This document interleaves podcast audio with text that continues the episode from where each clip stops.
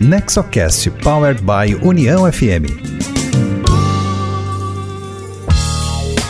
Olá, bem-vinda, bem-vindo. Eu sou Cristina Pacheco, diretora de comunicação do Nexo, e esse episódio do NexoCast 51 traz Eduardo Telechea Cairoli, da Privato Multifamily Office, e Heron Charneski, da Charneski Advogados, em um evento hospedado no ambiente virtual do Nexo.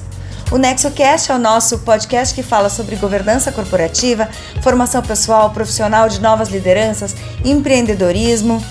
E esse conteúdo da maior qualidade é uma iniciativa do Nexo Governança Corporativa com produção da rádio União FM. Esse podcast pode ser escutado pelo site do Nexo, que é nexogc.com.br, pelo site da Rádio União, que é uniãofm.com.br, e também pelos aplicativos de áudio como o Spotify, Apple Podcast, pelo Deezer Siga o NexoCast e receba no seu aplicativo cada episódio novo que entrar na rede. Neste episódio, Eduardo Telechea Cairoli e Heron Charneski falam sobre sucessão, gestão patrimonial e também respondem perguntas que os associados fizeram durante essa reunião do Nexo. Vamos então ao episódio 51 do NexoCast. Passo a palavra a Eduardo Cairoli, nosso amigo aí de, de longa data, Fique à vontade para fazer as suas considerações. Seja bem-vindo. Bom, obrigado, Miguel. Obrigado pela introdução. É, obrigado a todos que puderam estar presentes conosco nessa, nessa tardinha de quinta-feira. Então, vamos começar então fazendo um, um torno né, da história. A, minha família era uma das controladoras do Grupo Ipiranga.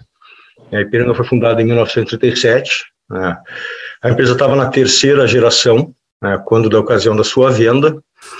Uh, em 2006, né, segundo a publicação Exame Maiores e Melhores, uh, nós éramos o quinto maior grupo empresarial do país, uh, por volume de venda, e a terceira maior empresa por vendas líquidas, receitas líquidas, depois da Petrobras e da BR Distribuidora. naquela época, em março de 2007, né, a transação ela foi a maior transação da história do Brasil até aquele momento, né, Uh, e a empresa, o grupo, né, é, foi adquirido pela, por um consórcio formado pela Petrobras, pela Braskem e pelo Grupo Ultra. Né, o Ultra ficou com a marca, né, com a rede de distribuição da região sul, sudeste e parte centro-oeste. Petrobras ficou com a rede de distribuição da região uh, parte centro-oeste, norte, nordeste. Braskem ficou com os ativos petroquímicos Petrobras também ficou com os ativos uh, de refinaria. Uh, a empresa é uma empresa de capital aberto, então a gente não teve muito tempo para se preparar. Uh, num domingo nos foi anunciado, né, meu pai reuniu a família, anunciou que a empresa tinha sido vendida. Na né, segunda-feira saiu o fato relevante e na quarta e começou a sede dos bancos né, em cima da minha família. Isso era 2007, época da lista telefônica ainda. Então a gente teve que se organizar de uma forma muito rápida. Né? Eu trabalhava já no mercado financeiro, já fazia algo em torno de seis anos, cinco, seis anos. Já tinha montado a Privato, né? fazia três meses. E, e eu fui chamado para montar um plano de alocação né, para a família. E aquele plano, uh, isso numa quarta-feira, meu pai me chamou na companhia né, e me disse, Eduardo, a gente precisa estruturar um plano é, passível se nós não fizermos um planejamento estruturado né, para a alocação da família. Passado alguns anos, a gente pode ter algum pro problema com algum familiar. Né? A minha família nunca tinha tido liquidez, minha família tinha consideração do patrimônio na companhia Ativos do Campo, né, da qual uh, é atividade de muitos membros da minha família. E então a gente precisava fazer um, esse movimento estruturado. E eu, como neto mais velho, com, tinha maior familiaridade com o mercado financeiro, dado que a gente não tinha tido tempo para se planejar, uh, fui convocado para fazer essa, essa estrutura. Então, a nossa estrutura ela tinha dois pilares, né? o pilar de, de montar um movimento em bloco, né? no qual todos se sentissem amparados né? e, e fizessem parte né, do mesmo movimento, para conseguir taxas melhores, enfim, é um poder de barganha maior. Né?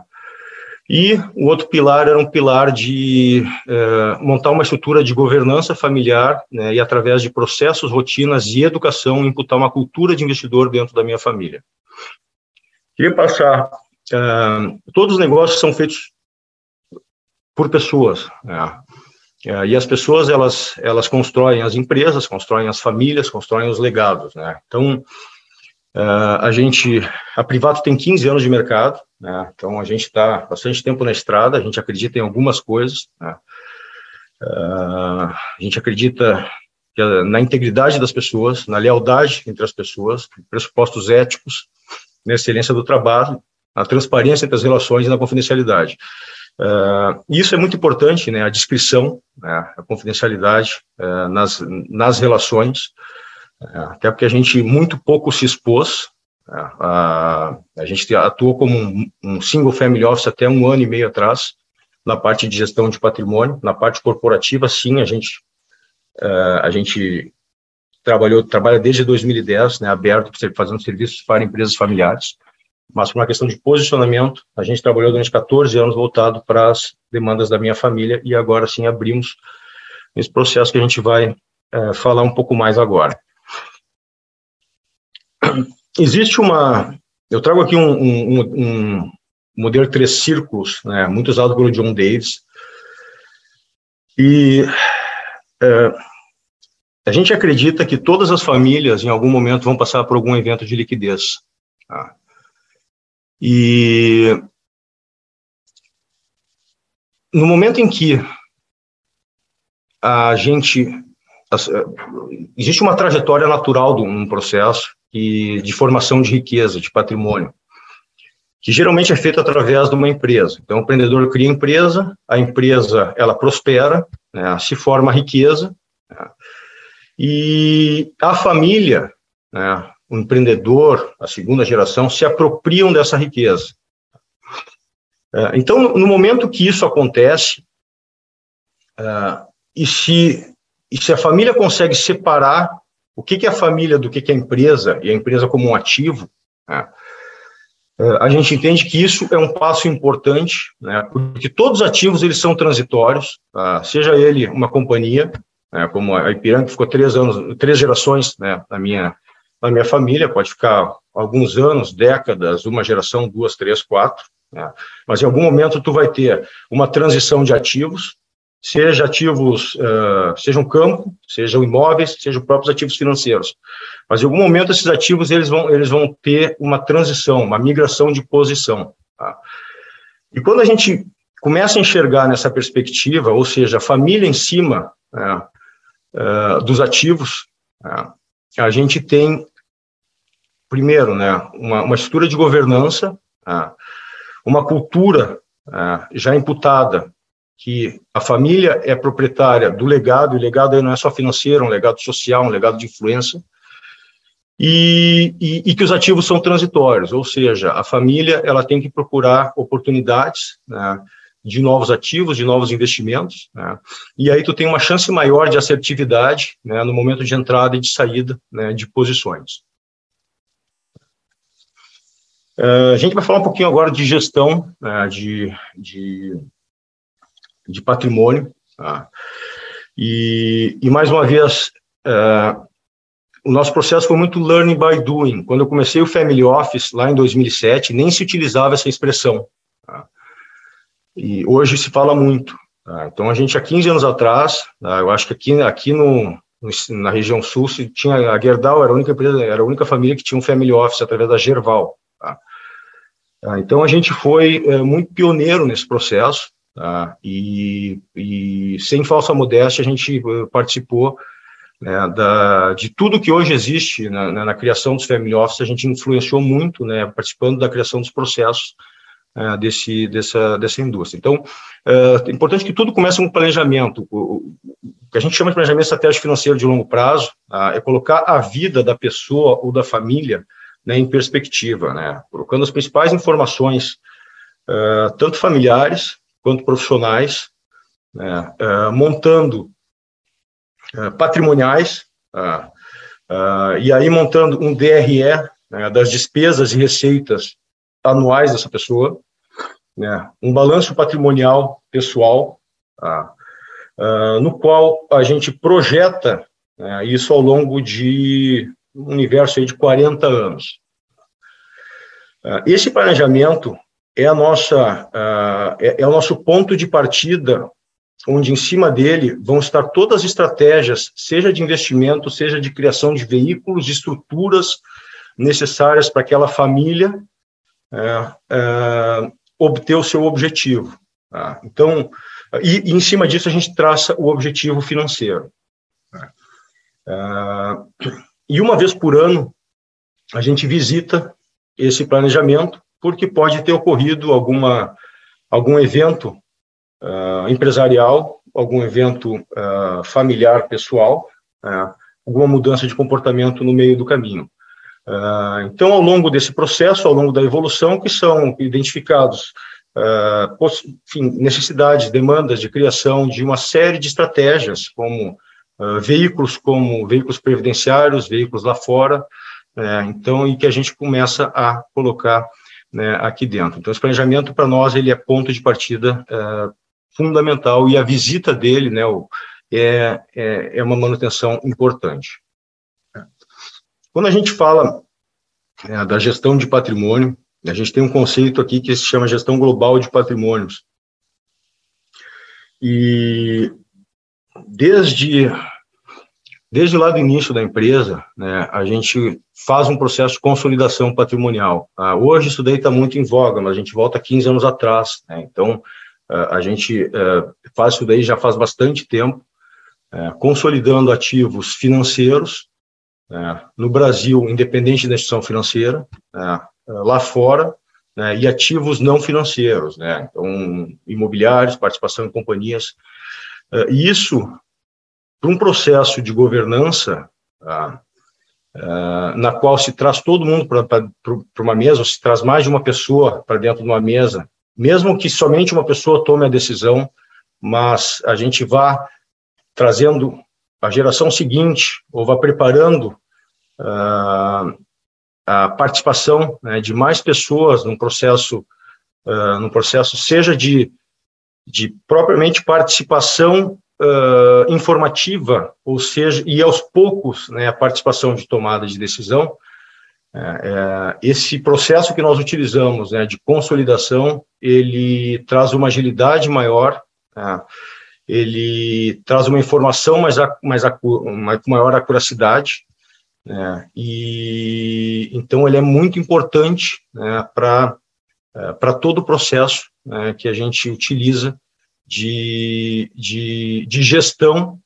é, seja de um indivíduo que tem pouco tempo para fazer gestão dos seus recursos, é, é, seja de uma, de uma família que precisa envolver é, mais pessoas. Né? Então, essa metodologia é uma metodologia é, que hoje está mais usada, né? é, mas ainda assim muito incipiente, né, e que a gente tem, enfim, vem usando isso daí há mais de 10 anos, né, junto aos nossos clientes, uh, estendendo esse, esse, esse processo, independente de instituição financeira. É importante a gente mencionar também que hoje o mercado financeiro está muito diferente do que era há, há enfim, seis, sete, dez anos atrás.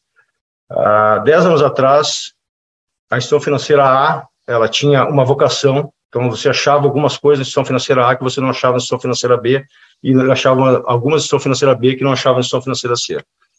Hoje, não existe diferença. Tá? Hoje, as instituições financeiras elas são commodities. Tá? Elas são estruturas, como a gente utiliza, tá? e a gente utiliza isso há bastante tempo dessa forma, a gente utiliza as instituições financeiras como estruturas operacionais somente. Tá? Então, sem inteligência do, do pessoal que está por trás das instituições financeiras, a gente utiliza elas como estruturas operacionais, entendendo que nós encontramos no banco A, a mesma coisa nós encontramos no banco B, na plataforma C, na plataforma na corretora D. Tá? O que faz a diferença é exatamente o custo da transação, tá? o, o, os custos implícitos que estão, e aí está comissões, taxas de distribuição, uma série de coisas que não se vê e que a gente, por estar no mercado, a gente conhece, e também a inteligência por trás das soluções financeiras. E o alinhamento com o cliente, enfim, uma série de, eh, o alinhamento né, que se tem com, com, com, o investidor, né, que muita gente fala no discurso e pouca gente faz na prática. É, então, uh, hoje está muito fácil de acessar né, é diferente de 10, 15 anos atrás. Né, e, e então, então, a gente tem que ter uh, na cabeça que as estruturas, as instituições financeiras hoje, elas não têm diferença nenhuma de uma para outra. Faz diferença, sim, é, é custo, são custos e despesas implícitas, eu vou falar mais uma vez, né, despesas de transação que estão dentro, comissões, corretagens, taxas de distribuição, spread em papel de renda fixa, é, e, e, e, a inteligência por trás da alocação que se faz. Tá? Uh, e isso que tem que se bus buscar numa relação transparente, né, numa relação de longo prazo, numa relação de lealdade uh, e numa relação uh, com, com, com, de jornada. Agora, eu vou entrar num, num, num, processo pouco prático, não sei como é que está o nosso tempo, acaba me alongando, Miguel, mas a gente entra aqui em veículos tá, de investimentos, tá, que que a gente acaba utilizando, tá? e a gente veio mostrar as diferenças né, de tratamentos para de veículos. Eu vou começar pela última coluna, né, que é pessoa física, é uma carteira direta, tá, é, de pessoa física. Então, a pessoa física no imposto de renda, ela consegue é, alguns benefícios em papéis isentos, como debêntures de infraestrutura, LCI, LCA, CRI, CRA.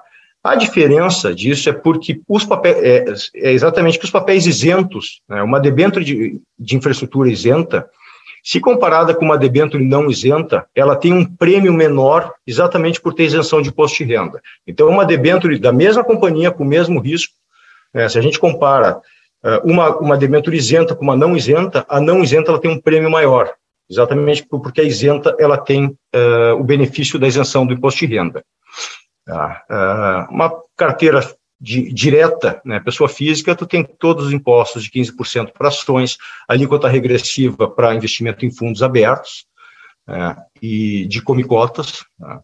a liquidez conforme né, o produto escolhido, os custos, é, se tu tem uma carteira administrada dentro de um, de um gestor, é, como a Privato, eu esqueci de mencionar anteriormente, a Privato ela é, perante a CVM e a Ambima, um gestor independente. Então, a gente atua com quaisquer instituições financeiras, é, quaisquer plataformas e, e, e, instituição financeira, é, como gestor independente.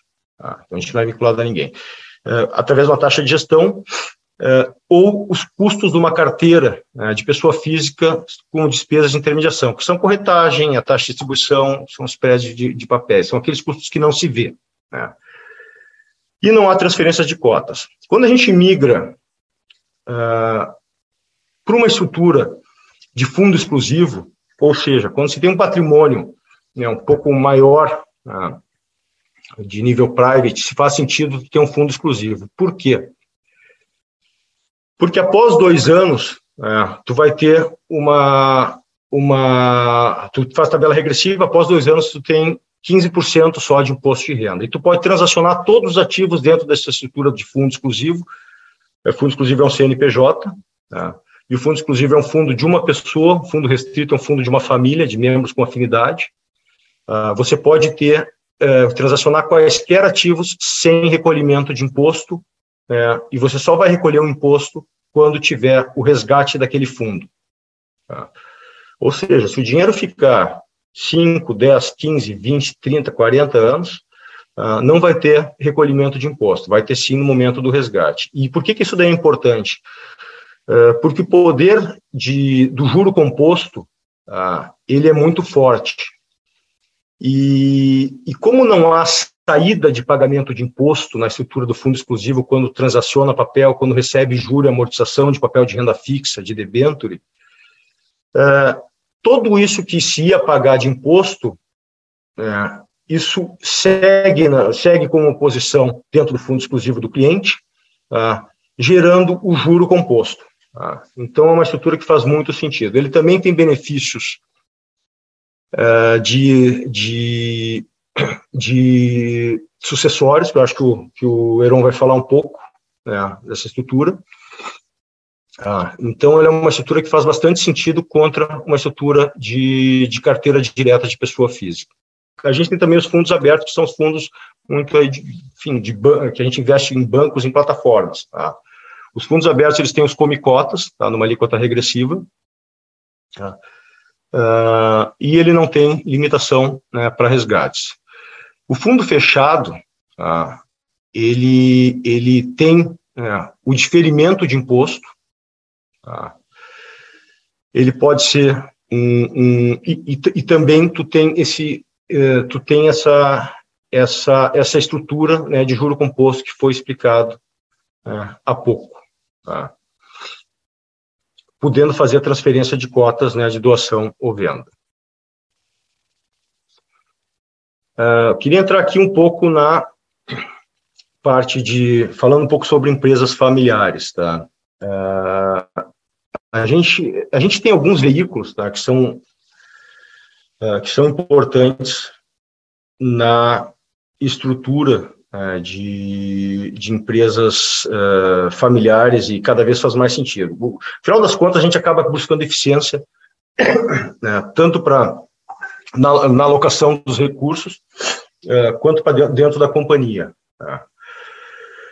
Uh, existe, existe alguns fundos que são importantes chamar atenção. Aqui eu vou falar um pouco sobre FDIC. Tá? O Fundo de Investimento em Direitos Creditórios, ele é uma estrutura que ele possibilita, através do trabalho com os recebíveis da companhia, ter uma melhoria de ter um resultado financeiro e também um resultado, uma, um, uma economia tributária né, nesse processo. Então, uh, muitas empresas de diversos segmentos, inclusive do varejo, uh, trabalham com, com FDICs dentro das suas estruturas, uh, contra os seus clientes, né, fazendo, a, fazendo a venda, da, a companhia vendendo os recebíveis né, do FDIC, os, seus recebíveis para dentro do FDIC, né, e o FDIC carregando contra os clientes. Então, dando um exemplo, um exemplo prático, né, então, uma empresa familiar, né, na qual tem uma estrutura de cotistas uma estrutura de sócios determinada, é, a gente pode montar um fundo replicando essa estrutura de sócios dentro como cotistas do, do, do FDIC, é, é, e, o, e, esse FDIC é, fazendo a compra dos recebíveis é, comerciais dessa empresa, das vendas que a empresa fez contra o cliente. Então, uma empresa do lucro real que recolhe, uh, tem uma tributação de 34,5%, uh, uh, no resultado, essa empresa ela vai ter, ela cedendo, uh, fazendo a venda dos recebíveis da companhia para dentro do FDIC, né, e o FDIC carregando os recebíveis contra o cliente, né, o resultado financeiro desses recebíveis, eles, dentro do FDIC, sendo um fundo fechado, enquanto não tiver resgate do fundo, o, não haverá recolhimento de imposto, sendo esse imposto diferido. Ou seja, você parte de uma estrutura de, de, de, recolhimento de 34,5% de imposto é, para uma estrutura de fundo fechado, né, onde tem um diferimento de imposto, né, na, nessa parte do ganho financeiro sobre o recebível. Tá? Então, é uma estrutura que está sendo bastante olhada, é, e uma estrutura já pacificada é, que, tem, que tem mais de 10 anos já em operação. Uh, então, tem, fundos estruturados, a gente, a, gente, a gente separa em dois tipos, né? Os que a gente chama de fundos operacionais, que se usam dentro da companhia, que são os FDICs, fundo imobiliário, ele também pode ser um fundo operacional, tá? Uh, fundo de investimento em participação, quando se compra participação de companhias, né? E, o, e, e um fundo, os fundos que a gente chama de patrimoniais, né? que aí o FDIC não é um fundo patrimonial, tá?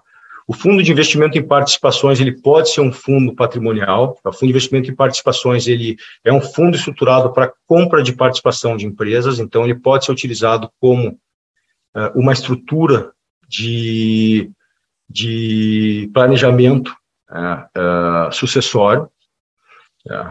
O fundo de investimento imobiliário, ele também pode ser utilizado como estrutura de planejamento tributário. Ah, e também uma estrutura de planejamento patrimonial. Ah, e o Fiagro ele é, um, ele é um grande fundo que ele reúne os três ali dentro. Dentro das estruturas de captação para as companhias, ah, a gente tem as debêntures, que são estruturas já pacificadas, a gente tem os CRIs, que são certificados de recebíveis imobiliários. Certificados de recebíveis imobiliários, eles podem ser feitos uh, com qualquer, quaisquer imóveis, né? então existem muitas companhias tirando os imóveis de dentro dos seus balanços, fazendo um contrato, fazendo uma alienação para dentro de um, de um fundo de, ou, de, uh, ou, de, ou de estruturas de terceiros, né? e, e com uma promessa, né, com, com, com uma, uma amortização pagamento de juros né, por prazo determinado até esse imóvel retornar para, uma vez quitado, retornar para a carteira. Né.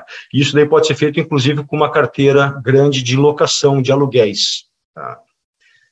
O CRE, que é o Certificado de Recebíveis do Agronegócio, ele, ele, da mesma forma do CRI, ele pode ser feito com qualquer empresa que trabalhe com o agronegócio. E o financiamento com colateral, né, ele é uma operação bancária né, com instituições financeiras. Existem algumas uh, estruturas também uh, que, para finalizar, tá, e já, já tendo me alongado um pouco no tempo, que a gente entende que são importantes para empresas familiares. Tá? A primeira delas é, é uma delas é, é, mais na parte de estruturação operacional, aquelas que têm que têm que dependem da, da tanto com tanto com a sua receita quanto da sua, com a sua, com a sua com seus insumos, sua despesa do, de moeda estrangeira, tá? a gente recomenda fortemente né, que tenha uma política de hedge. Tá?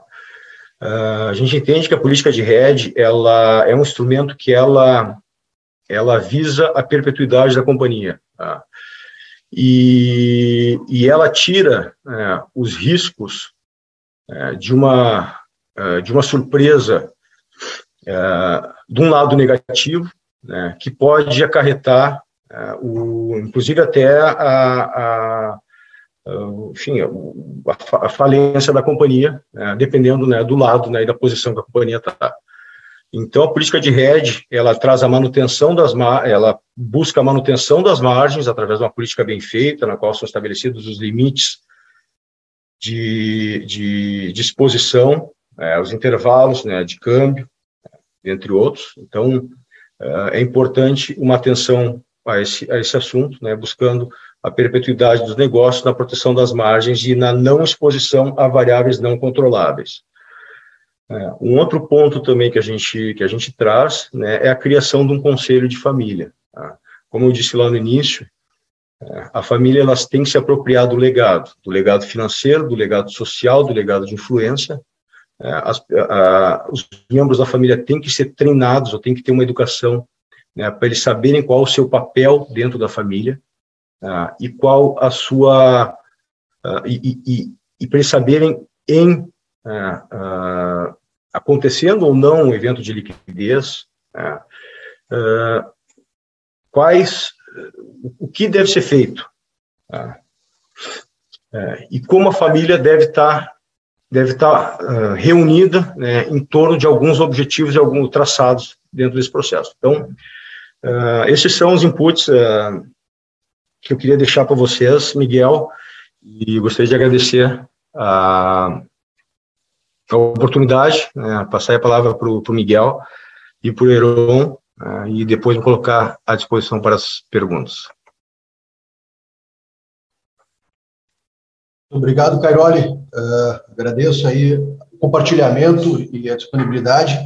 Uh, em seguida, a gente volta a falar e fazer algumas perguntas. Uh, passo a palavra para o Heron Charneski, sócio-diretor da Charneski Advogados e consultor tributário. Bem-vindo, Heron.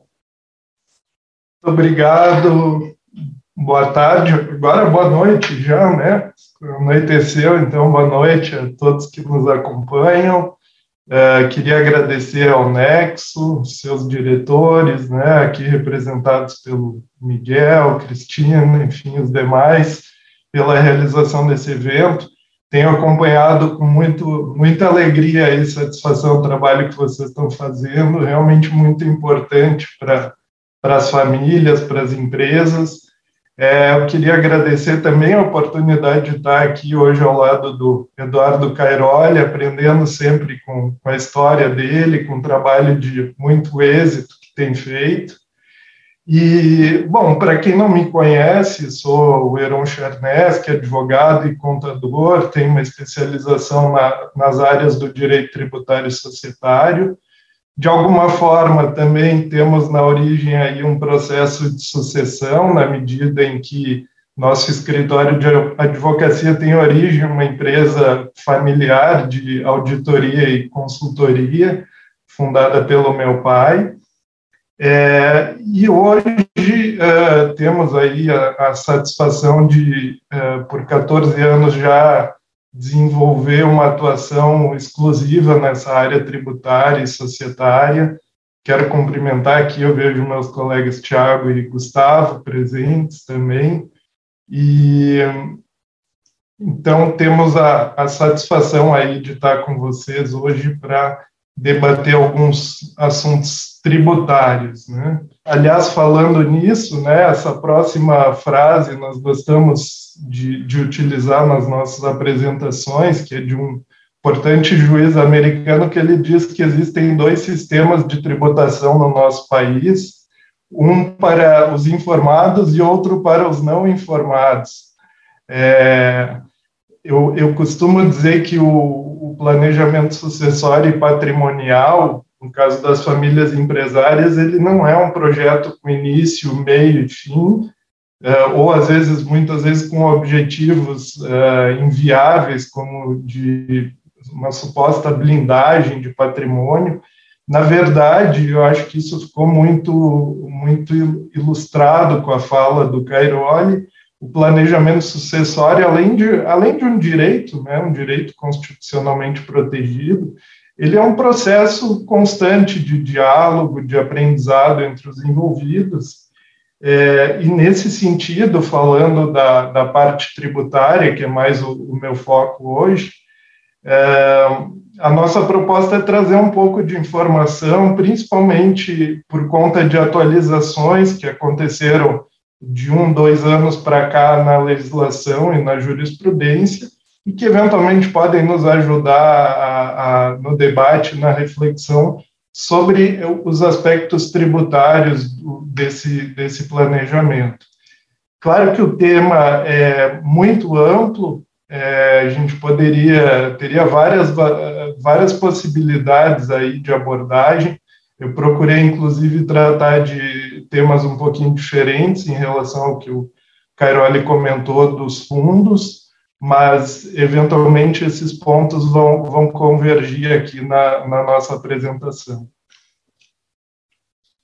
Então, nós vamos começar falando do ITCMD, que é o Imposto de Transmissão eh, Causa-Mortes, incidente nas heranças e nas doações em vida é, esse é um imposto de competência dos estados, que tem as suas alíquotas máximas definidas pelo Senado, mas é, atualmente a alíquota máxima é de 8%, e cada estado tem a competência para definir as hipóteses, as bases de cálculo dentro desses parâmetros.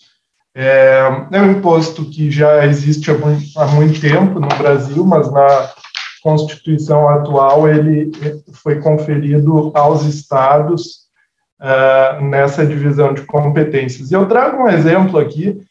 Acho que o Juliano não está presente, né, Miguel, aqui hoje, porque senão ele é, eu queria deixá-lo tranquilo, que é uma situação totalmente hipotética, é, que total coincidência pela sonoridade aí do nome para a gente criar um exemplo, porque a, a primeira questão em tratando aqui do imposto de heranças e doações, que é a nossa primeira questão, é descobrir para que estado esse imposto é devido, para saber também quais regras eu, eu vou aplicar.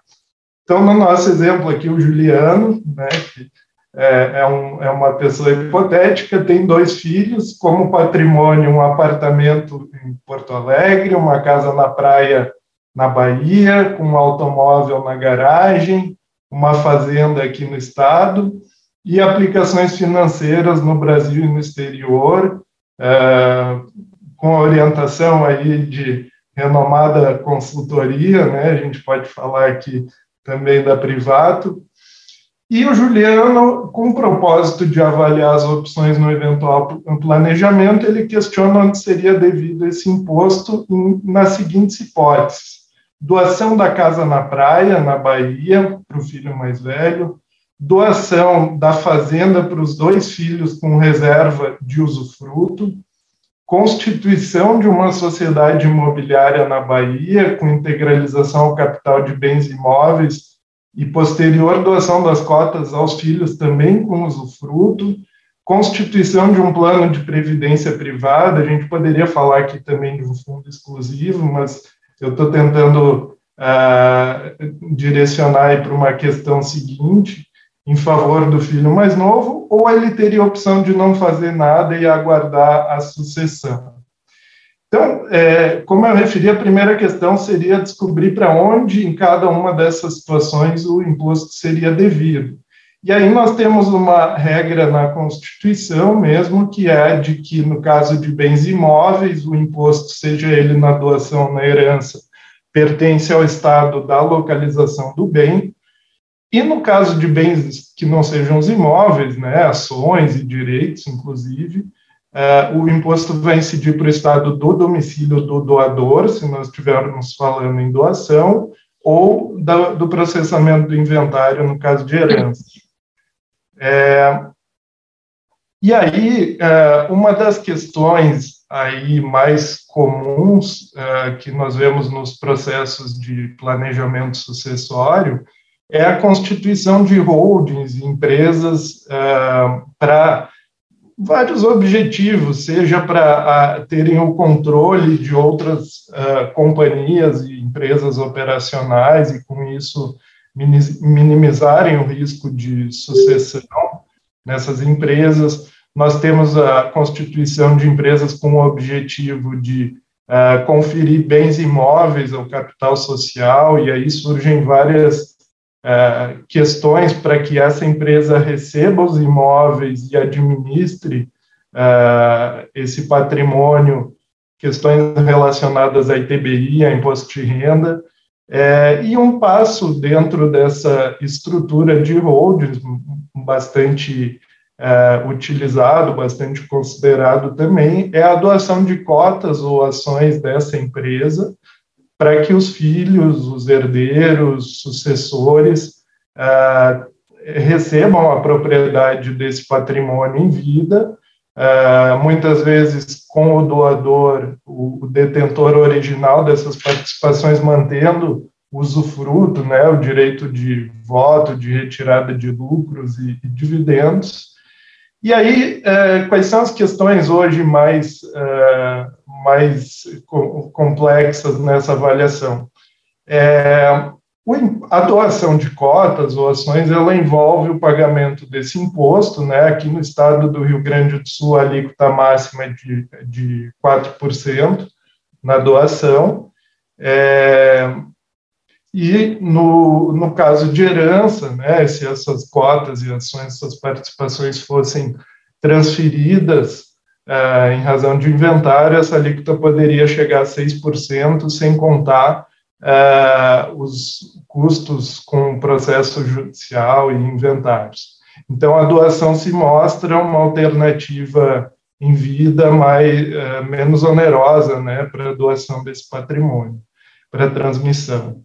É, uma questão é como avaliar as cotas. Se eu estou falando de companhias abertas, eu tenho uma avaliação baseada no, na cotação né, dessas ações no mercado, mas normalmente, se tratando de empresas fechadas, sejam SAs ou limitadas, nós precisamos avaliar essas ações e cotas para calcular um imposto e aqui tem é, dado alguma controvérsia, porque cada estado tem uma regra diferente para avaliação dessas cotas e ações. No Rio Grande do Sul, desde 2020, é, existe a previsão de uma, uma, um valuation de acordo com valores de mercado, mas não há um critério objetivo. Então, se é uma empresa patrimonial, leva em consideração os imóveis, se é uma empresa operacional, leva em consideração o fluxo de caixa.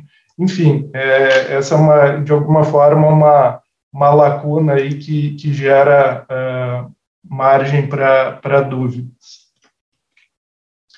Outra questão ainda do imposto de heranças é, doações é a incidência do, desse imposto sobre é, previdência privada. Né? Então, dentro da classificação é, do VGBL e PGBL, existem diferenças né, entre as duas figuras para efeito de imposto de renda. Uh, o, o, VGBL não é, não é dedutível no momento da formação, ao contrário do, do PGBL. Uh, ele está sujeito a uma alíquota regressiva, assim como foi comentado, dos fundos uh, exclusivos. É, mas é, foi utilizado essas duas é, essas duas ferramentas têm sido muito utilizados dentro é, de uma expectativa de não entrarem é, não comporem a herança né para efeito de é, divisão desse patrimônio e a discussão que começou a surgir na, na, nos tribunais na jurisprudência se haveria incidência desse imposto na destinação uh, do VGBL após a, após a morte, o falecimento do titular. No Tribunal de Justiça do Rio Grande do Sul e de Minas, existe uma jurisprudência já, pode-se dizer, formada uh, pela não incidência do ITCMD, tanto no VGBL como no PGBL, reconhecendo que os dois teriam uh, essa natureza de seguro, e o seguro, portanto, não entra na herança, não entrando na herança, não teria o imposto é, correspondente. Uh, já nos tribunais Paraná e Rio, a gente pegou alguns exemplos aqui, uh, o VGBL não tem incidência uh, do imposto, mas o PGBL sim, porque nessa, nessa interpretação seria uma espécie de aplicação financeira. Em São Paulo, a Secretaria da Fazenda entende que nenhum dos dois teria incidência, mas exist, existem decisões uh, que descaracterizam o VGBL como uh, instituto de sucessão e caracterizam ele como uma aplicação financeira que teria o objetivo de evitar o recolhimento do ITCMD. Então, em alguns casos, uh, acabaram tributando essas operações. Final de 2021, teve uma decisão importante da segunda turma do, do STJ, reconhecendo a não incidência do imposto é, sobre o VGBL. O STJ tem duas turmas né, que julgam essa questão tributária, então é um importante precedente mas recentemente, nesse ano, em maio de 2022, o STF entendeu que essa discussão tem natureza constitucional e o, o, o Supremo ele decide em última instância as causas que uh, são relacionadas à constitucionalidade das leis. Então ele uh, irá o Supremo definir a incidência do ITCMD definitivamente tanto sobre VGBL sobre PGBL. O que a gente tem hoje é uma jurisprudência já bastante favorável à não incidência do, do imposto sobre essas duas figuras, mas no final a palavra vai acabar sendo a, palavra final do, do STF. Voltando à situação hipotética aqui, o Juliano passou a residir nos Estados Unidos e deixou de acreditar no Brasil, uh, mas ele intenciona doar todos os seus bens aos filhos. Qual estado poderia cobrar, sendo que os bens estão no, localizados na Bahia, no Rio Grande do Sul, os donatários, os filhos estão em São Paulo? É, e aí surge a pergunta: para qual estado seria devido o, o imposto de doação nessa situação? Essa chamada incidência do ITCMD em situações internacionais uh, é uma situação que acabava criando conflitos de competência entre os estados, porque na medida em que o doador estava no exterior e, e, portanto, não teriam um estado de domicílio aqui no Brasil. Ou então que os bens e direitos a serem transmitidos também estivessem fora, ficava uma dúvida sobre qual estado deveria ter a competência para tributar esses valores. E os estados, diante dessa, dessa ausência de uma lei complementar federal regulando essa, essa questão, acabavam cobrando o imposto, até que o STF, também em março do ano passado, é, definiu que proibiu os estados e o Distrito Federal de cobrar o imposto é, sobre heranças e doações no exterior sem a edição de lei complementar, porque a, função da lei complementar aqui seria exatamente a de uh, regulamentar a competência de qual estado poderia cobrar o imposto e evitar esses conflitos. É, portanto, como essa lei até hoje não foi editada, o imposto também não poderia ser cobrado. Uh, essa decisão do STF foi modulada, então isso significa que ela só vale a partir do julgamento, em 20 de abril de 2021, uh, ah, ressalvadas ações que já existiam até o momento do julgamento, e, uh, portanto, quem já discutia o assunto antes acabou não uh, tendo a condição de não ser cobrado do imposto ou obter a restituição de valores pagos. Uh, diante desse movimento, a, a Procuradoria da, da, Fazenda ajuizou ações contra todas as leis estaduais. Em fevereiro desse ano, a ação que se referia à lei do Rio Grande do Sul foi julgada procedente e, portanto, foi declarada a inconstitucionalidade do ITCMD sobre heranças e doações uh, do exterior, aqui uh, tendo como, como contribuintes uh, doadores aqui situados ou inventários aqui processados. É, mais recentemente, em 6 de junho, uma outra ação julgada no STF estabeleceu prazo de 12 meses para que seja editada essa lei complementar pelo Congresso, então até 29 de junho de 2023 o Congresso tem um prazo para editar a lei regulamentar. Até lá, nós estamos com uma lacuna na cobrança do imposto de heranças e doações sobre bens e situações no exterior. Então, inclusive, os estados estão impedidos de cobrar imposto até lá, né, nas operações que forem feitas ainda no final desse ano e até que surja a, a lei complementar. Então, acho que é muito rapidamente, né, porque são todos temas bem, é, bem detalhistas, mas é, que só passar aqui em termos de atualização nós também, ano passado, Miguel, fizemos uma apresentação com apoio do Nexo sobre TCMD. Está disponível no nosso canal no YouTube esse, essa gravação, então, mais informações. E aqui a gente trouxe um pouco de atualização sobre esse, essa forma de tributação. Outra questão legislativa que tem afetado e afetou muitos planejamentos uh, envolvendo empresas uh, familiares uh, que têm patrimônio ou atuam por meio de holdings e de estruturas societárias mais robustas, foi a aprovação no final do ano passado, 2 de setembro, né, aprovação na Câmara dos Deputados de um projeto de lei proposto pelo Executivo que pretendia, uh, pretende ainda, né, porque esse projeto não foi rejeitado, ele até hoje está é, tramitando no Senado. E o que esse projeto pretendia, é, além de é, atualizar a tabela do imposto de renda de pessoa física, além de modificar a tributação dos fundos, né? O Cairoli falou sobre os fundos abertos que tem come cotas e uh, da, um dos objetivos desse projeto era acabar com come cotas dos fundos abertos para estabelecer uma, uma, uma, paridade com os fundos fechados.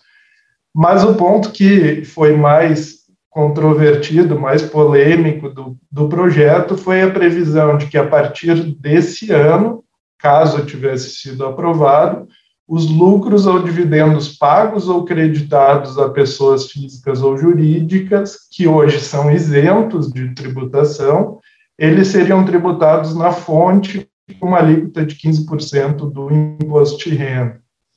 É, o projeto ressalvou dessa tributação os lucros de pessoas físicas em sociedades optantes pelo simples ou pelo lucro presumido, então são as empresas menores, com receita anual até 4 milhões e 800 mil, e também as distribuições entre companhias, ou seja, se uh, uma empresa tem uma holding uh, e distribui lucros para essa holding, essa distribuição continuaria isenta, mas no momento que a holding alcançasse esses lucros para os seus sócios, pessoas físicas, aí aconteceria a tributação.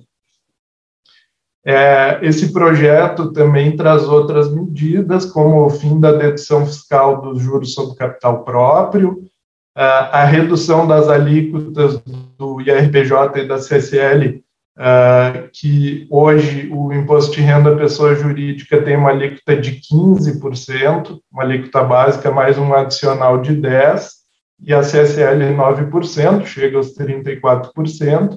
Então, as alíquotas básicas cairiam para 8%, né? então nós teríamos aí uma redução de 8% no total da carga tributária da pessoa jurídica. Uh, ela faria apuração trimestral, não mais anual, e uh, então uh, uma carga de 26% menor na jurídica, o governo uh, tributaria o pagamento de lucros ou dividendos na fonte. Acho que um grande problema que também dificultou e dificulta a aprovação dessa proposta é que, na medida em que se anunciava que uh, os lucros ou dividendos passariam a ser tributados, isso uh, lá em 2021 levava a prever uma desorganização da economia com as empresas distribuindo lucros e dividendos para evitar a tributação no ano seguinte. Para fechar essa possibilidade, o projeto de lei previa a tributação do estoque dos lucros e dividendos acumulados até o final do ano, mas que fossem pagos em 2022, porque não teria como mudar uh, esse regime no próprio ano. Mas assim o governo assegurava a tributação dos valores, tributação na fonte, né, dos valores acumulados até o final do ano e que seriam distribuídos esse ano mas isso gerou, obviamente, muita discussão, porque é, acabaria multiplicando as incidências, sendo que esses lucros já tinham sido tributados a 34% na, na pessoa jurídica. Então, agora, pelo menos até agora, não, uh, não passou, mas é, é interessante notar que, analisando os programas de governo dos candidatos à presidência, essa medida uh, falando aqui nos dois candidatos que estão na frente das pesquisas, no, em, nos dois programas de governo, essa tributação é, é defendida. O, não significa que vai ser aprovada, porque isso depende do Congresso e nem que termos, mas é uma bandeira aí muito provável que venha a acontecer, até porque a ideia é de que se reduza a carga tributária das pessoas jurídicas para que o Brasil tenha suas empresas mais competitivas em relação às empresas uh, que atuam nos países, principalmente da OCDE, que tem uma carga tributária menor. Então, é, ao reduzir o imposto da jurídica, o governo vai acabar tributando os lucros e dividendos, então é um tema para a gente seguir acompanhando. Ainda nessa questão do, do projeto de lei, Uh, e há uma situação também muito comum do, do da tributária da, das, das empresas familiares, é a existência de bens imóveis uh, registrados ou adquiridos em nome de pessoas jurídicas.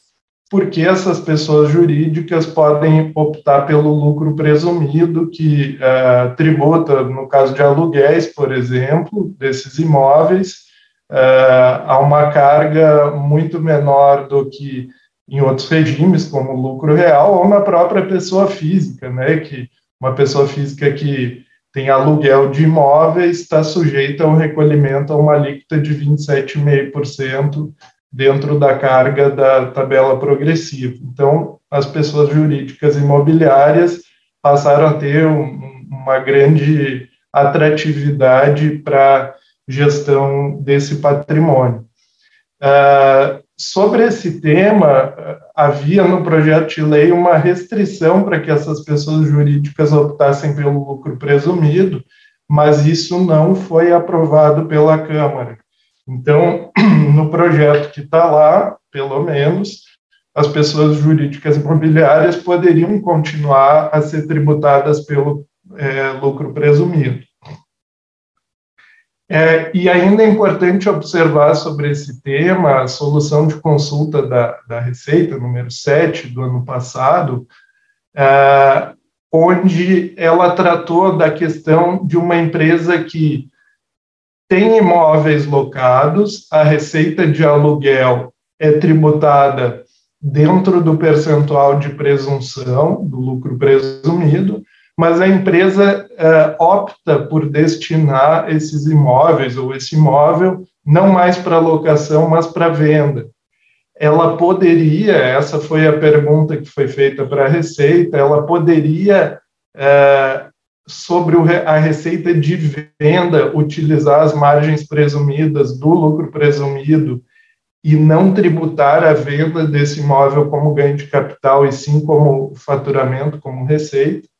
E o, o que a Receita uh, se posicionou aqui foi de que o lucro presumido permanece o direito a esse regime, ainda que os imóveis vendidos uh, tenham sido utilizados anteriormente para locação, desde que essa atividade constitua objeto da pessoa jurídica. Ou seja, não é uma simples reclassificação contábil, não é simplesmente uma mudança de contabilização do imóvel dentro da empresa que vai é, proporcionar uma tributação como lucro presumido da venda do imóvel, mas sim o fato de que a empresa já teve ou sempre teve atividade imobiliária no seu objeto. Então, é um ponto de cuidado aí também importante uh, nesse cenário.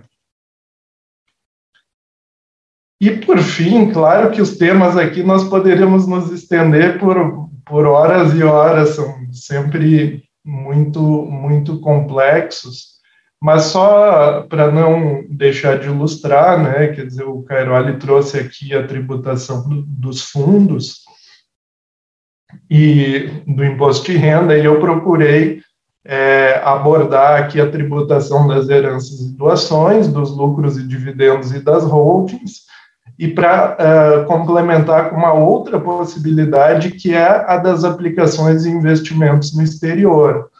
Por alguns anos aí houve uh, uma importante uh, destinação de capitais mesmo brasileiros para aplicações em mercados externos, né, mercados estrangeiros, seja em fundos, seja em ações, seja em outros títulos, Uh, e, basicamente, não, nem estou entrando aqui na hipótese de a pessoa jurídica investir, uh, uma holding, por exemplo, investir no exterior, que é uma situação que normalmente tem ineficiência tributária. Estou pegando aqui só as duas uh, possibilidades mais comuns de pessoa física brasileira investindo nesses títulos, nesses papéis no exterior. A primeira possibilidade é a pessoa física ter uma ser sócia, ser cotista de uma uh, acionista de uma pessoa jurídica no exterior. Pode ser uma offshore, se for constituída num chamado uh, com, com alguma com algum preconceito de paraíso fiscal, mas uh, é, é, é, plenamente admitido, né, ter participação simplesmente numa, numa sociedade estrangeira. E o que acontece nessa opção é que as aplicações sendo feitas pela pessoa jurídica, o imposto no Brasil não é cobrado. É, houve uma tentativa em 2013, por uma medida provisória 627, de estabelecer uma tributação automática dos lucros dessas empresas estrangeiras na pessoa física no Brasil. Mas isso não foi aprovado e, uh, com isso, uh, existe o chamado diferimento da tributação desses lucros no exterior até o momento em que eles sejam repatriados para o Brasil. E aí, nesse caso, eles são tributados conforme a tabela progressiva até 27,5, como qualquer renda obtida no exterior com aluguel, enfim. Uh, então, nesse caso, não existe a isenção dos lucros e dividendos se a empresa estrangeira distribui os valores para o Brasil, aí tem a tributação. Uh, Existem vários detalhes aí envolvidos, uh, possibilidades de repatriação dos valores, estruturas constituídas, veículos né, no exterior para a realização desses investimentos, com trusts, outras estruturas, mas basicamente a ideia é de que haja um diferimento dessa tributação caso os recursos da tributação brasileira, caso os recursos permaneçam no exterior. E, de outro lado, nós temos a possibilidade de a pessoa física investir diretamente nos papéis no exterior. Uh, como é que funciona a tributação nesse caso? Nesse caso, a, o imposto de renda ele é devido no resgate ou na liquidação do investimento lá fora, mas independente, mas aí a questão não é se os recursos foram é, repatriados para o Brasil. Eu posso ter ações é, de uma companhia americana, lá adquiridas no, no, no, nos Estados Unidos, quando houver uma venda dessas ações, os, os recursos seriam tributados aqui no Brasil, ainda que é, não tenham sido repatriados. É, a tributação aqui no Brasil, nesse caso, seria na modalidade de ganho de capital. É, a Receita Federal entende que o crédito de rendimentos em depósito remunerado implica ganho de capital tributável se o valor é passível de saque pelo beneficiário.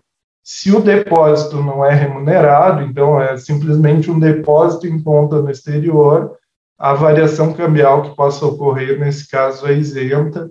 Então, o, o que o, o, o, governo brasileiro tributa é realmente a, a receita disponível uh, para o investidor. E aqui só um último cuidado, que é uma ilustração uh, de como funciona na prática, é um exemplo muito simples, claro, e com cotações já totalmente defasadas, mas só para facilitar o cálculo. É, como funciona a, a, tributação de rendimentos financeiros obtidos pela pessoa física no exterior, conforme a origem desses rendimentos. Então, se a origem desses rendimentos é em reais, é, ou seja, os recursos foram recebidos e tributados aqui no Brasil e foram aplicados lá fora, nós simulamos aqui uma aplicação de 1.800 dólares, com uma cotação de 1, que dá 1.800 reais. Uh, aí há uma valorização desse papel, um título que implica uma venda, um resgate de 2 mil dólares, o que equivaleria, em tese, a um ganho de 200 dólares, mas a cotação é 2,50. Nesse caso, o ganho é convertido em reais, uh, incluindo esse ganho de variação cambial, de maneira que o imposto de renda a 15% é 480. Agora, olha que curioso se uh, os rendimentos são obtidos lá fora mesmo e reaplicados, portanto, originários em moeda estrangeira. Nesse caso, para uma aplicação de 1.800 dólares com resgate de 2.000, eu só considero como ganho o valor efetivo em dólares, faço a cotação na data do resgate. Então, aqui, eu, nesse caso, eu tenho um ganho de 500 reais, que é um ganho sem variação cambial sobre o investimento que me dá um imposto de uh, 15% de 75 reais. Portanto, a, o entendimento da sistemática da origem uh, do rendimento que, que é aplicado no exterior também influencia uh, na tributação que uh, vai incidir, caso novamente existe a opção pela tributação, pela, pela aplicação direta da pessoa física no, no exterior. É, bom, acho que eram essas questões básicas, pedindo até desculpa por avançar, mas são muitos assuntos, mas queria agradecer novamente aí a atenção de todos, a oportunidade, e ficamos aqui à disposição para as perguntas. Bacana, Heron. Heron, Heron, deixa eu aproveitar já e fazer uma complementação, tá, uh, Miguel?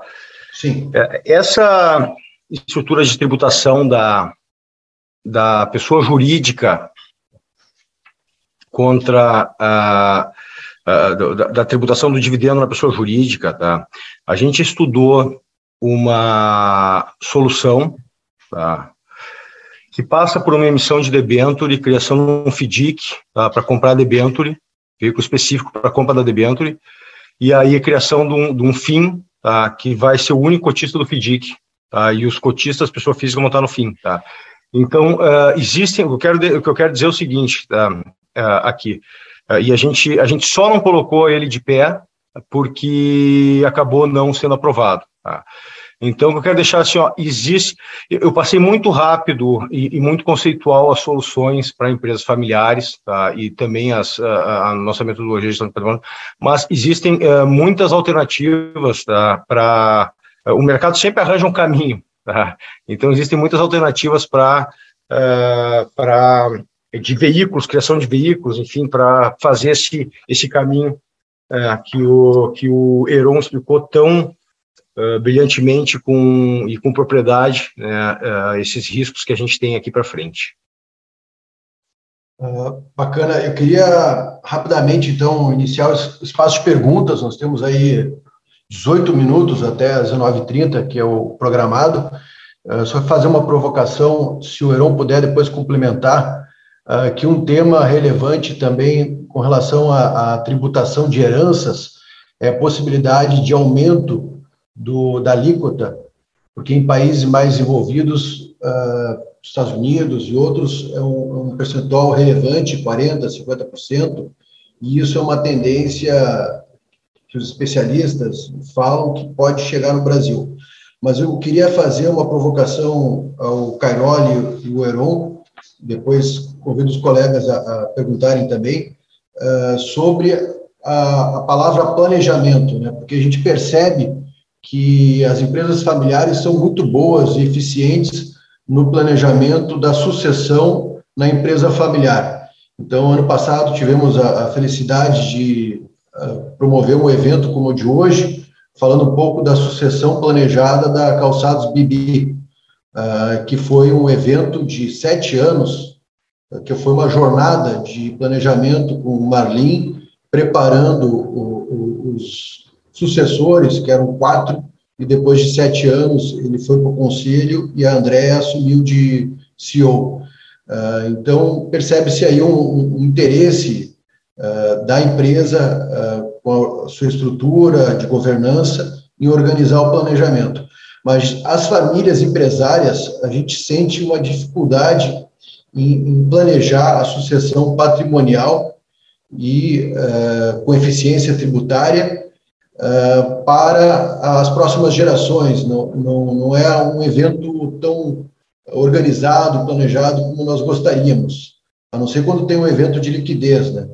Então, muitas vezes a gente percebe dificuldade de promover uma doação com reserva de usufruto, uh, até um compartilhamento uh, de, gestão de fundo, quem vai fazer o papel de gestor, enfim. A experiência de vocês, uh, qual é o melhor momento, o, ideal para iniciar esse planejamento e como ser um, um processo mais tranquilo aí para a gente incentivar que mais famílias empresárias promovam o planejamento?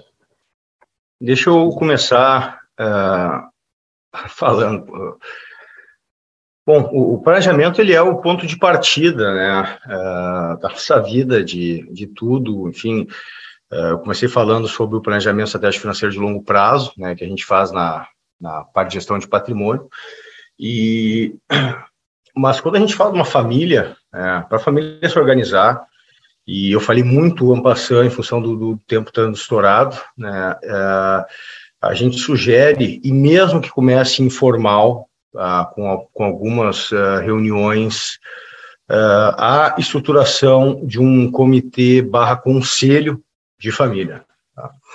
O, o, o, conselho de família ele, ele é importante uh, para um estabelecimento de uma série de, de, de diretrizes e da própria harmonia dentro da família. Tá? Ele discute planos, políticas familiares, o que, que se pode, enfim, o que, que é importante, o que, não é, enfim, o que, que se pode fazer, o que, não se pode fazer. E eu estou falando por, por, experiência própria que a gente acabou também depois estendendo para outras famílias o, o, que a gente fez.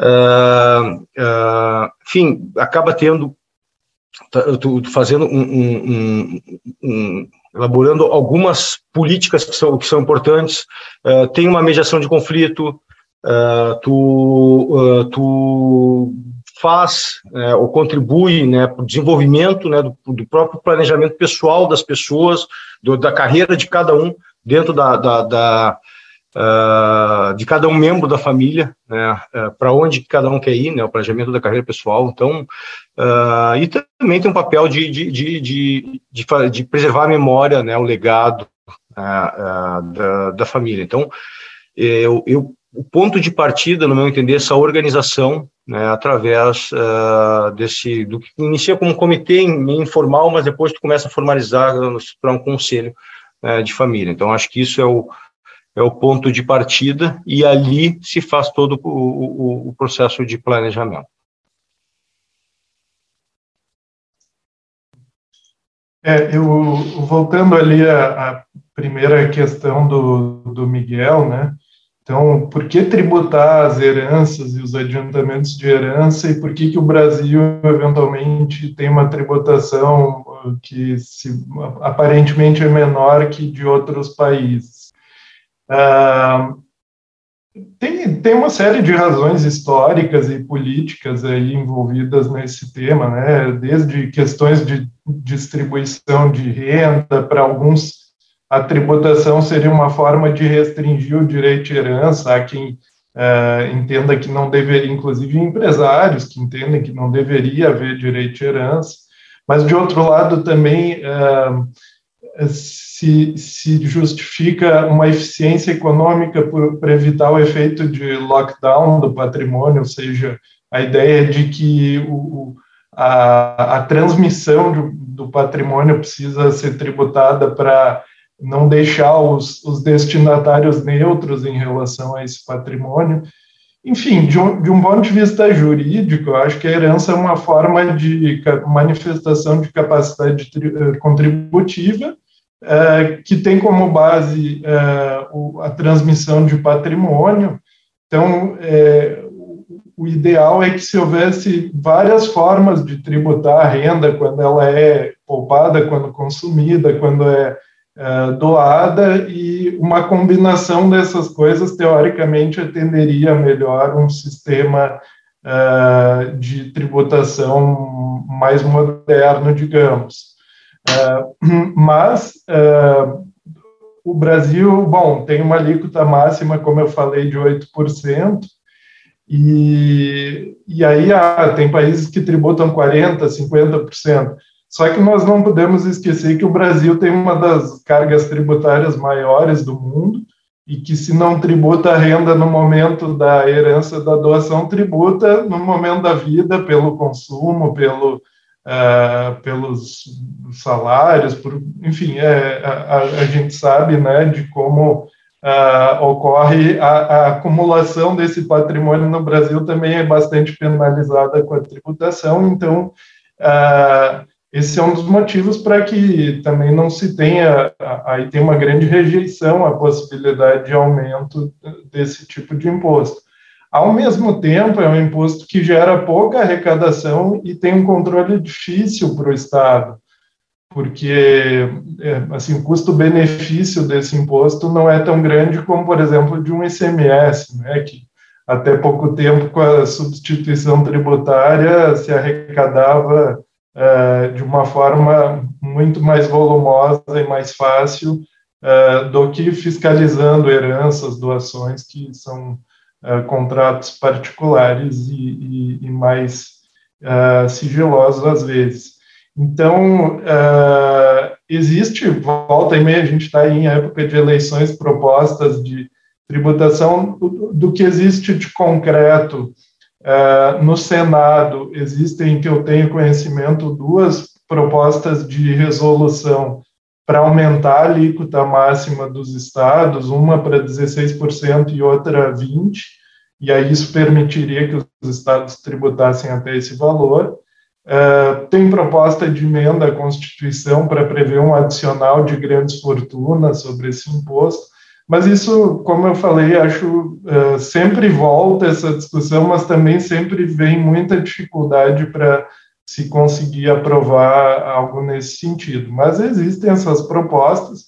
O Rio Grande do Sul, que hoje tributa 6% as heranças e 4% as doações, tentou, no final de 2020, um projeto de lei uh, do governo também do Estado para subir para 8%, a alíquota aqui no Estado, dentro da autorização é, que já existe do Senado. Esse projeto também foi rejeitado, é, ele entrou lá com outras mudanças que foram feitas no ICMS. Então, é, é uma coisa que pode acontecer, seja o Estado aumentar para 8%, seja o Senado a, aumentar o teto né, dessa alíquota, mas uh, por enquanto a gente não tem nada e vamos ver aí o que, que, que pode acontecer na sequência. É, e com relação à, à questão da, da, do momento, né, do planejamento, concordo totalmente aí com o que o Cairoli comentou. É, já tive cliente que apareceu no escritório às vésperas de uma cirurgia de alto risco, pretendendo, é, é verdade, assim, pretendendo realizar uma, uma sucessão a jato, né? Obviamente isso não funciona assim, não é esse uh, o momento. Então sempre é um momento, né? Eu diria de se pensar uh, nessas coisas dentro da ideia de que é um processo. Então acho que a, o diálogo, a educação, né, que é um tema importante aí que foi tratado, é, é, ela deve ser feita sempre, né, e aí as questões vão, vão amadurecendo, vão, vão surgindo.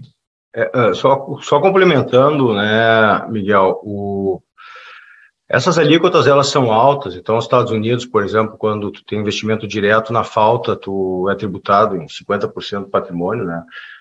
Só que ninguém paga isso, né? Porque todo mundo tem estrutura, ah, ah, tem estrutura de empresas fora, enfim, é investimento indireto através disso.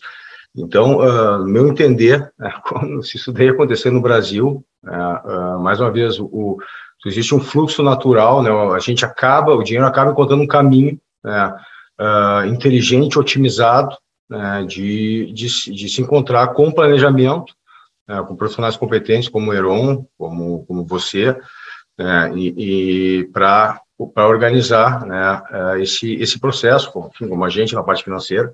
Então, isso, isso acaba tendo. Então, na, prática, né, é, lá nos países desenvolvidos, né, quem acaba arcando com isso são, é, são as pessoas não são as grandes fortunas, não são as médias fortunas, são as pessoas né, um, uh, que, que, que, deveriam estar protegidas desse tipo de, de, de, de, política. Né? Legal, Eduardo, vou fazer uma pergunta um pouco, acho que mais voltada para ti, assim, na questão do, do, do, planejamento de carreira que você comentaste antes, né? Uh, essa preocupação na, na gestão do, de novos herdeiros, né, na preparação de novos herdeiros, uh, e também entendendo a, a, Eu queria entender um pouco como é que se dá uh, o planejamento e gestão patrimonial, uh, se existe recurso destinado para para formação, que eu imagino que sim, dentro da carreira, mas para formação e desenvolvimento de novos negócios com esses futuros herdeiros. Existe uma estrutura, é, é uma prática hoje atual? Como é que tu vê isso? Bom, Uh, oi, Igor, tudo bem?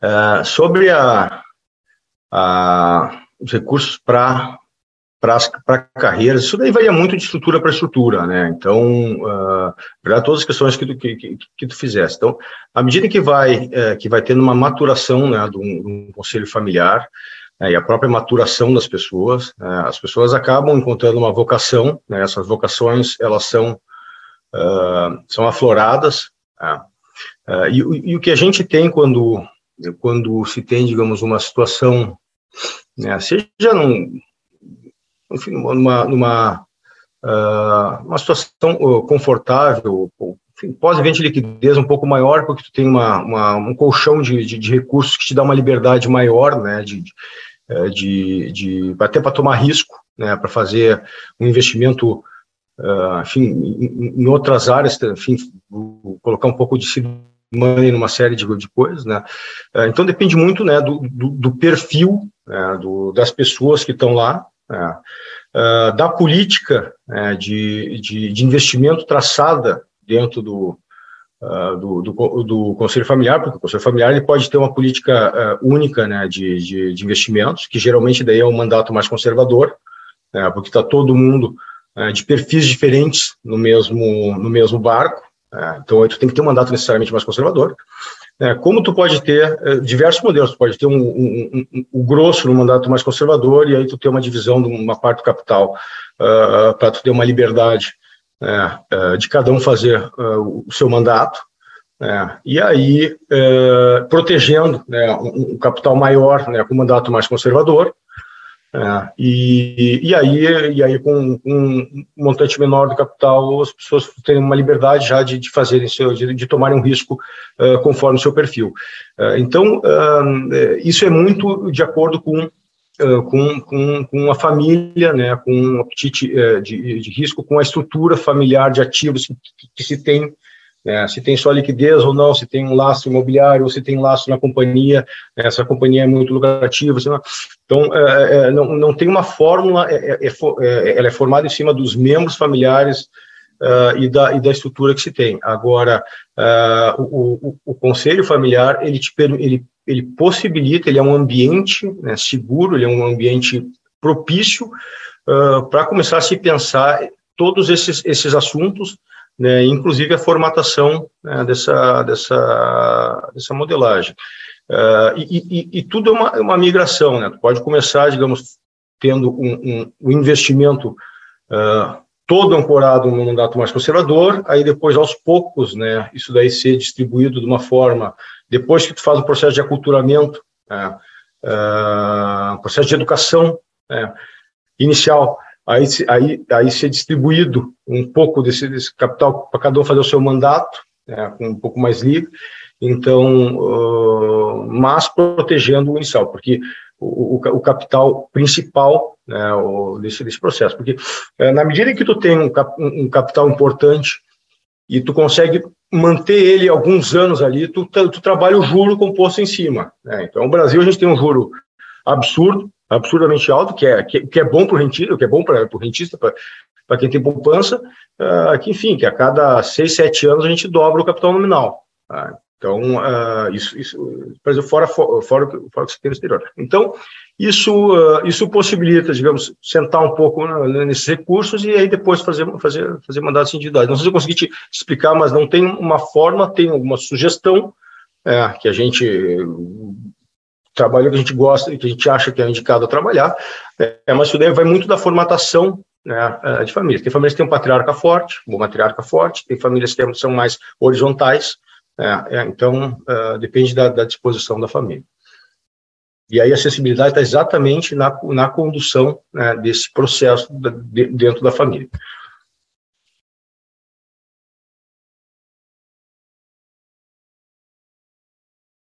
Bom, a gente já está começando aí a chegar no, no, no, final do nosso evento, e, mas eu quero abrir, uh, antes de eu encerrar, para ver se alguém tem uma, mais alguma pergunta, alguém da, da nossa audiência.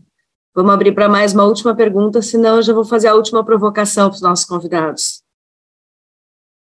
Bom, vamos lá. Uh, como a gente está gravando um NexoCast nesse, nesse nosso evento, tão rico em compartilhamentos, eu vou explorar vocês mais um pouquinho. O Heron já sabe, ele já participou do NexoCast. A gente sempre pede no final uma indicação de conteúdo adicional, que vocês deem uma recomendação de um livro que vocês gostam, que inspire, pode ter a ver com o assunto da pauta, pode ser algum livro que mexeu com a cabeça, com as ideias, que inspirou, que abriu alguma reflexão. Então, eu vou começar com o Eduardo Cairoli, uh, porque nós não conhecemos ainda as indicações deles, e depois, se o Heron quiser complementar, também fica à vontade. Cairoli, eu não sei se tu veio preparado para isso, mas eu tenho certeza que alguma coisa vem, né? Vamos lá. Não, eu, uh, enfim, a gente tem, tem alguns livros de preferência, eu, uh, a gente é, é, é, liberal conservador, né, então sou muito fã da Ayn Rand, né, gosto muito da Revolta de Atlas, que é um livro que acho que todo mundo tem que ler, né, A Virtude do Egoísmo dela, dela também, né, Uh, então são dois livros importantes. Um livro mais, mais relacionado a business é o Chasing Stars do Boris Groisberg, que é o professor da Harvard Business School. Uh, uh, tem também o título em português, que, que é um livro importante. Ele, ele, ele fala um pouco sobre sobre a gestão né, de, enfim, de, de, de talentos, né, os desafios, enfim, como, como a, se faz o gerenciamento né, da gestão de, de superstars, o desempenho né, da, da gestão de, de, dessas pessoas, faz alguns paralelos, né, quando tu contrata uma, uma estrela numa empresa, é, enfim, geralmente não, não traz aquele desempenho para dentro da tua empresa, por, por, uma série de fatores, dentre eles por causa exatamente da troca do ambiente. Uh, então, é, é, são alguns livros, alguns uh, livros uh, que, eu, que eu acho interessantes. Tem vários outros, né, mas eu vou deixar esses três aí como, como indicação. Maravilha. Heron, além daquela lista que tu nos passou no NexoCast 45, vamos ver se ainda tem alguma coisa que ficou para trás. Olha, eu tô, eu tô numa fase aí de pesquisas acadêmicas de doutorado. Olha aqui um livro que chegou à estrutura da governança corporativa de 700 páginas aí de um professor é, conhecida de São Paulo. Então, acho que uh, eu, até para encerramento aqui, descontração, quem não assistiu ainda, recomendar algumas séries, né, de... Uh, tem o Succession na HBO, acho, né? Uh, que é um, eu acho que eu até referi aquele dia, mas acho que dentro do nosso tema aqui é, um, é, um, é uma série obrigatória sobre os temas de, de sucessão de uma empresa americana. Tem outros, inclusive a, hoje em homenagem aí à rainha, né, que faleceu e a gente não está falando de é, de qualquer sucessão, né? Talvez é, o seriado lá do The Crown, quem não, não viu também vale a pena. Então, dicas aí fora da leitura, mas para um, um final de noite aí é, bem descontraído. Acho que acho que vale a pena essa, essa história da monarquia aí também é, ensina bastante.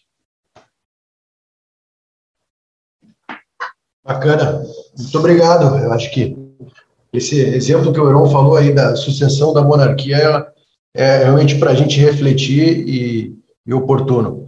Até sugiro também, quem não viu, assistir o, o filme da família Gucci, que fala um pouco da, da sucessão disfuncional, né? Foi um evento traumático da família. Uh, mas queria então agradecer aí, uh, Cairoli, Heron, uh, foi uma grande satisfação tê-los aí conosco. Foi um evento para nós muito rico, muita informação, muito conteúdo. E eu acho que vai ser também um grande podcast para mais famílias empresárias terem acesso ao conteúdo. E sigam aí conosco nessa jornada, aprendizado, conexão, compartilhamento de ideias.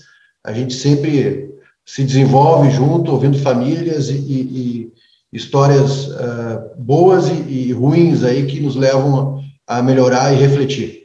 Agradeço a todos que participam hoje da nossa uh, nosso colóquio, nosso evento. Uh, sigam compartilhando conosco participando e encerro aí oficialmente o evento. Muito obrigado. Esse foi o episódio 51 do NexoCast, o podcast que pretende desmistificar a governança e as suas ferramentas.